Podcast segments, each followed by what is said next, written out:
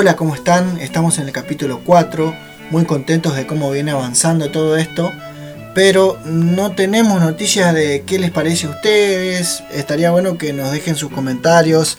No tengo certeza de si en Spotify se puede hacer eso, pero quizás puedan ir hasta YouTube, en el caso de que lo hagan en Spotify o, desde la emisora.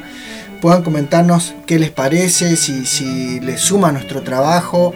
De esa forma podemos ver si estaría bueno eh, crear un medio donde podamos tener un contacto más directo como Instagram o Facebook o ambos, ¿por qué no? Un lugar donde podamos interactuar, quizás alguien se anime a sugerir cosas, a mejorar, eh, a temas para analizar, eh, hay un montón de cosas que se puede hacer ahí y, me parece un buen lugar o, una buena manera de poder armar una especie de comunidad filosófica, la gente que más le guste esto, que le cope el programa y que vayan viendo qué temas podemos ir cuestionando el día de mañana, si bien estamos en esta etapa de, inicio, ¿sí? de entrada, como dicen los títulos, entrada a la filosofía, eh, cuando tengamos cuando terminemos estos primeros 10 o, 15 capítulos más o menos, vamos a poder comenzar a cuestionar cosas como el amor, el matrimonio, la amistad, etc. ¿sí? Tenemos muchas cosas para, para cuestionar. Esto se va a poner lindo. bueno, hasta acá eh, vinimos viendo a los presocráticos que fueron los primeros filósofos que estuvieron entre el siglo 5 y 7 a.C dijimos que no son presocráticos porque estuvieron antes de Sócrates, sino porque su pensamiento lo era o, lo estaba. ¿sí? Ellos se, se, preocupaban por la naturaleza, el universo y sus comienzos. Recordemos que ellos dieron el salto del mito al logos. ¿Se acuerdan que era el salto del mito al logos? A ver, ¿qué tal si comenzamos con, con, con, el ejercicio y nos comentan qué les pareció ese salto, si creen que era necesario darlo o no, si les pareció productivo haber hecho ese salto o no, cómo se relaciona este, este, este cambio con sus vidas. ¿Alguien cree que tenemos todavía mitos vigentes? ¿Sí? A lo mejor todavía tenemos algunos mitos que, que, gobiernan nuestras vidas. Acá les voy a pedir que tratemos de no hablar del otro, sino hablemos de nosotros mismos, no escribir conozco gente o mi papá me dijo, resulta de que mi tía, no. Hablemos de qué, qué ¿Qué mitos gobiernan mi propia vida? ¿sí? Yo tengo mitos que hoy, 2000 años después de Cristo, rigen de alguna manera mi vida. Bien. Eh, de las personas que vamos a estar hablando ahora, ya no les. A estas personas ya no les interesaba tanto el tema de la naturaleza y demás, sino que se enfocaron más en temas más de, de lo humano. ¿sí? Recordemos o si no lo saben, les comento que en el siglo V a.C. la democracia estaba en pleno apogeo. Entonces, para los griegos eh, era muy interesante hablar de política, es como, como hoy hablar de, del COVID, algo así, que está, está muy de moda a pesar de, lo malo. Pero eh, bueno, la democracia era más sana, ¿sí? hablar de, de la democracia era más sano, o no sé hasta qué punto. Bueno, el tema es que esta gente quería formar parte del gobierno, es decir, formar parte de ese ejercicio. Bueno, no cambió mucho la cosa, ¿no? Hoy todavía muchos quieren estar en esos puestos, pero bueno, el tema es que estas personas, los atenienses, caminaban por la plaza charlando entre sí, teniendo charlas muy filosóficas, políticas principalmente, como les estaba diciendo.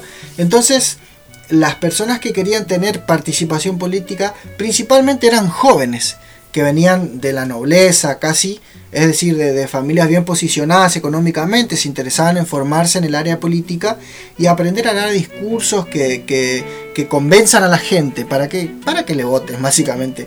Como dije, la cosa no viene cambiando demasiado. bueno, sabemos cómo funciona la ley de oferta y demanda, ¿no? Eh, donde hay una necesidad significa que hay un mercado, dependiendo de qué tipo de necesidad estemos hablando. En este caso, la necesidad era de formación en el área de la política, los discursos persuasivos. Entonces nace una profesión que, como les dije, que, que los aspirantes eran chicos de buena familia. Acá podemos comenzar un cuestionamiento de por qué una familia viene a ser buena porque tiene poder adquisitivo, pero todavía no vamos a comenzar a romper con estas cosas. Como estos chicos tenían con qué pagar su formación, esta profesión naciente viene a ser bien pagada justamente. esta profesión serían los sofistas. Sofistas viene del griego sofos, que se acuerdan que Sofía significaba sabiduría, ¿no? De filos, Sofía. Bueno, sofos significa sabio. Por lo tanto, los sofistas eran los que enseñaban la sabiduría o al menos lo que consideraban, lo que se consideraba como, como sabiduría. Estos personajes lo que hacían eran, era dar sus clases en las plazas, es decir, que no había un salón como conocemos hoy la educación. Ellos eran ambulantes, enseñaban principalmente dos habilidades que hasta el día de hoy hay gente que lo enseña, que son la oratoria, ¿sí? la oratoria que es la, habilidad de hablar en público, pero de hablar bien, no de animarse y estar en, un estrado y dar la cara, sino estar ahí, hablar con propiedad y principalmente que eh, principalmente acá es donde viene la, segunda habilidad que es convencer a las personas de lo que de, que lo que escuchan o sea su idea era la buena o su propuesta era la mejor y esta habilidad se conoce como retórica algo que me gusta de los sofistas es que la mayoría eran relativistas es decir que decían que no sé si lo creían realmente pero al menos decían que la verdad no existe por eso me gustan los sofistas en ese aspecto. Por ejemplo, Protágoras, que fue uno de los más reconocidos, tenía eh, Protágoras, si alguien lo quiere buscar, eh, tenía una frase que a lo mejor alguno lo haya escuchado que decía, el hombre es la medida de todas las cosas. Es decir, que cada persona tiene su verdad, o, mejor dicho, la verdad es relativa, ¿no es cierto? Entonces, como para, como para esta gente la verdad es relativa, podemos convencer a otros de que nuestra verdad es la mejor aplicando la retórica. Unos genios, unos capos los sofistas. Por eso la palabra era tan importante ya por, porque eh, por medio de esta se podía conseguir votos fundamentalmente, ¿no es cierto? Eso eso tenía que ver con los sofistas. Eran unos mercenarios del saber, si se quiere. Se dice que los sofistas podían convencer a cualquiera de cualquier cosa. Eran unos extraordinarios vendedores. Y, y les iba muy bien. Hasta que aparece un individuo muy característico. Casi que podemos decir que era todo lo contrario a ellos. Los sofistas sabemos que, o dijimos, que eran casi una parte de la aristocracia. Ellos cobraban mucho dinero por enseñar sus saberes y tenían muchas clientelas. Sin embargo, este personaje del cual vamos a hablar eh, venía de una parte muy baja, muy casta, con muy bajo poder económico. Su padre era escultor. Eh, ya saben que en esa época era necesario ese tipo de oficios. Y la mamá, o su madre, era partera. ¿Sí?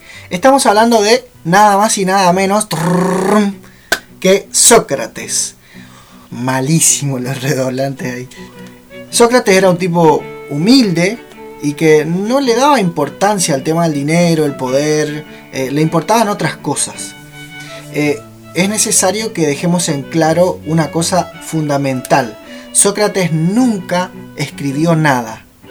Esto, esto para, que no, para que no metan la pata, básicamente, si, si se quieren cancherear el día de mañana por ahí, nos queremos hacer los interesantes con alguien, una chica un chico, y resulta que le digo, ¿leíste alguna vez a Sócrates? Resulta que el tipo, el tipo nunca escribió nada. Mira si la chica es licenciada en filosofía y te deja mal, básicamente. Bueno, todo lo que sabemos de él lo sabemos porque Platón, en todos sus escritos, Platón, todo lo que escribió Platón, utilizó a Sócrates como protagonista de sus obras. Incluso en algún momento hubo gente que llegó a dudar de la existencia de Sócrates y decía que era como un alter ego de Platón, como, como, como si fuera una creación, una creación literaria o algo así. Pero hubieron otros autores que también hablaron de él, lo que termina por corroborar que, Platón no fue el único que vio a Sócrates, básicamente. Bueno, el tema es que Sócrates nunca fue considerado, o él nunca se consideró como un sofista, porque eran como sabios los sofistas, y él no se consideraba sabio. De hecho, en aquella época la filosofía era muy importante para los ciudadanos atenienses. Como le dije, circulaban por las plazas hablando de estos temas. Estaba de moda la, filosofía. Y Sócrates era uno de, esos que iba charlando con la gente, hablando, hinchando las pelotas con sus preguntas, que ya les voy a aclarar cómo viene la mano. Eh, hasta que viene un amigo suyo, o mejor dicho, un amigo suyo fue hasta el oráculo de Delfos, que era donde había una pitonisa que se comunicaba con el dios Apolo, y le preguntó a la pitonisa, Señora pitonisa, ¿quién es el más sabio de toda Atena? Como si fuera la, la bruja de Blancanieves que le pregunta al, espejo, ¿quién es la más linda de todo el reino? Entonces esta persona va a la pitonisa y le pregunta, ¿quién es el más sabio de toda Atena? La pitonisa le dijo que el más sabio era Sócrates. Entonces Querefonte, que ese era el nombre de esta persona, Querefonte, el amigo de Sócrates, corrió en búsqueda de su amigo para darle la noticia. Según le dijo, che, Sócrates, según Apolo, sos el más sabio, le dijo, sos el más sabio de toda Atenas. Y Sócrates, sorprendido, obvio no, no se lo esperaba, dijo, ¿cómo yo? Si hay un montón de cosas que yo no sé, ¿cómo voy a ser el más sabio? Y entonces, de ahí viene la frase, solo sé que no sé nada. Entonces Sócrates, a partir de esto, se da cuenta de que la sabiduría reside en la toma de conciencia de su propia ignorancia. ¿Sí? Entonces, solo sé que no sé nada, soy un genio. Esto tengamos en cuenta que pudo haber sido un error por ahí.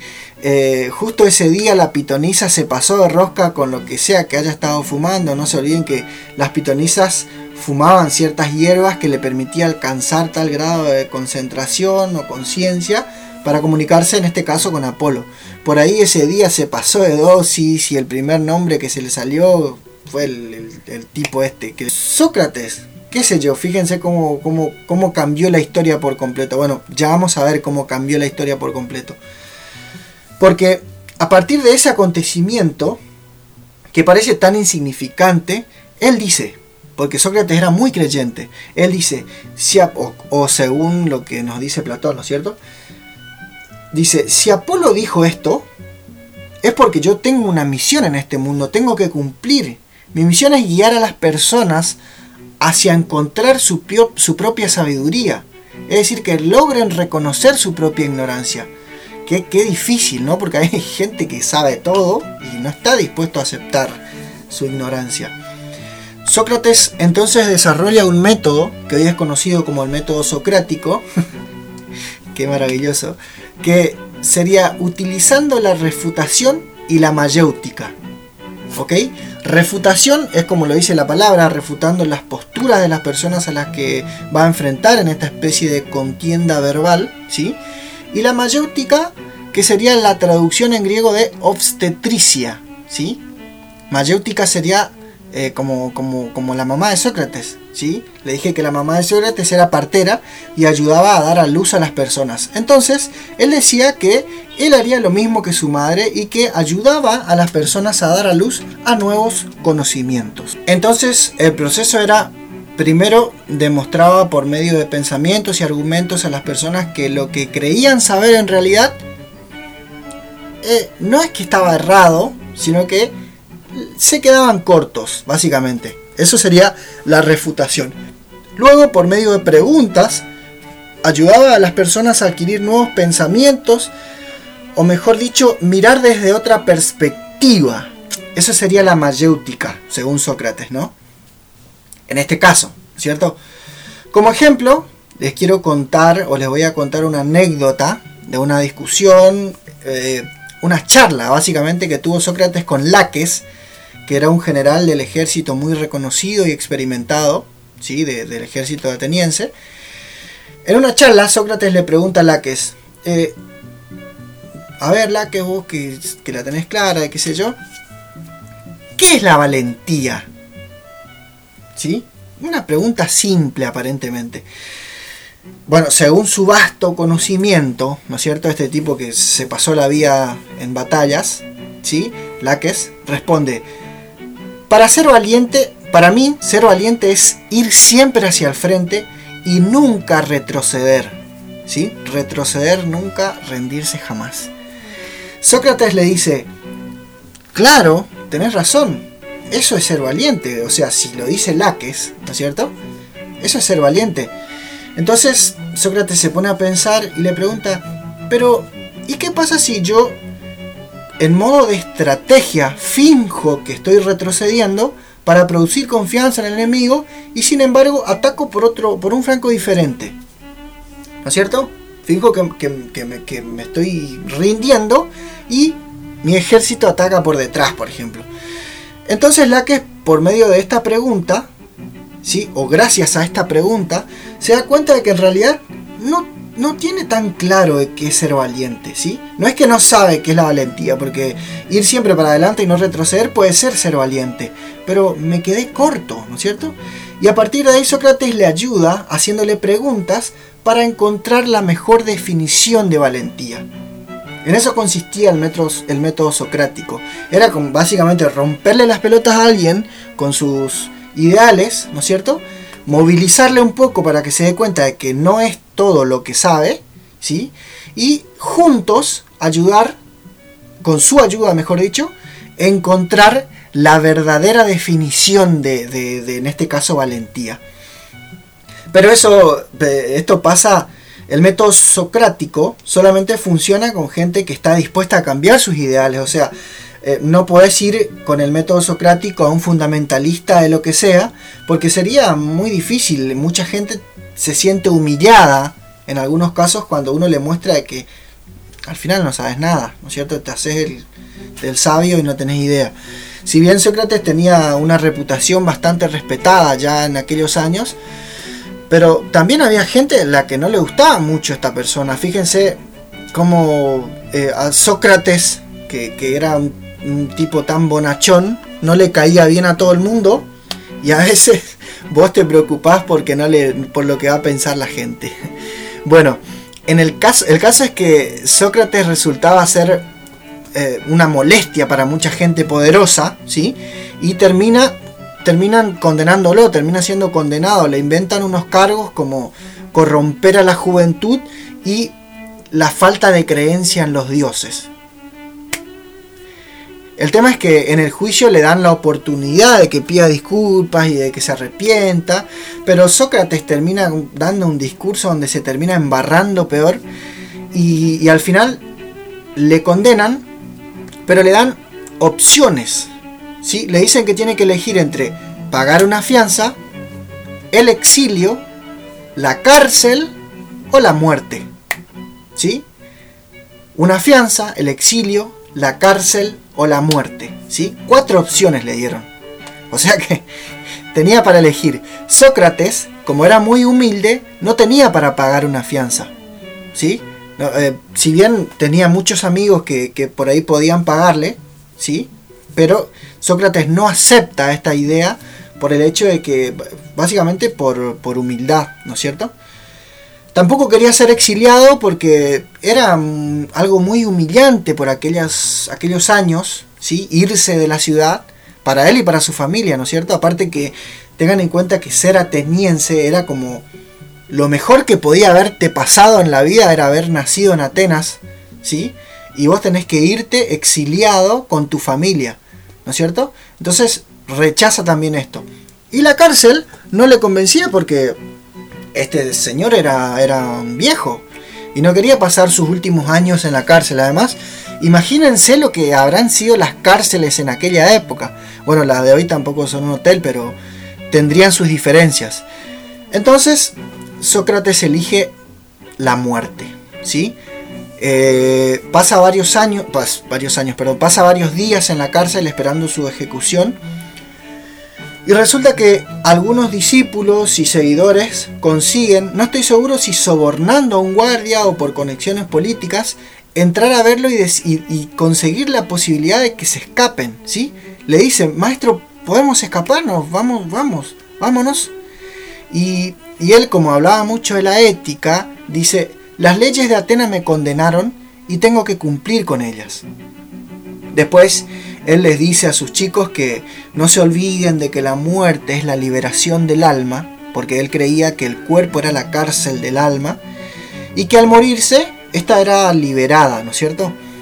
Eso habría que ver si realmente creía o simplemente era un consuelo para su situación, ¿no es cierto? Si me estoy por morir, bueno, ¿qué voy a pensar? No, no, nadie quiere morirse. A Sócrates le dan un veneno ¿sí? que se llama cicuta, cicuta, que es el que usan, bueno, para quitarle la vida. Le dicen que, se dice que, sus últimas palabras fueron, denle un gallo a Esculapio. Esculapio era el, dios de la medicina o algo así, ya que él consideraba que estaba siendo curado con esto. Denle un gallo a Esculapio sería como sacrifiquen un gallo para, para, para Esculapio, porque yo me estoy curando, ¿no es cierto? Platón, luego de la muerte de Sócrates, dijo, acaba de morir la persona más justa de toda Atenas. ¿Sí? Acaba de morir la persona más justa de toda Atenas. Bueno, después Platón escribe todo lo que les dije, escribe todo lo que escribió Platón, lo hizo eh, hablando desde, desde la boca de Sócrates, digámoslo de esa manera. Con esto eh, damos por finalizado el capítulo 4. Se hizo largo este, pero es fascinante este tema, a mí me encanta. Sócrates cambió por completo la historia de la humanidad. No estoy hablando de la disciplina filosofía, ¿sí? Ya les voy a contar, ya vamos a tener tiempo para hablar más de él, para que entiendan por qué estoy diciendo esto, por qué, por qué carajo este viejo eh, cambió mi vida, se supone que cambió, ¿Qué, qué impactó en mi vida, pero ya lo vamos a ver. Bueno, no se olviden de buscarnos en YouTube, o en Spotify, suscribirse, dejar comentarios. Si vemos que tiene movimiento, ¿sí? si vemos que, que, se copan y, empiezan a, hablarnos, ¿sí? vamos a comenzar con la creación de una fanpage en Facebook y en Instagram para que podamos interactuar por ahí. ¿Ok? Bueno, eh, nos vemos la semana que viene con el capítulo 5. Vamos a hablar de Platón. Así que bye bye.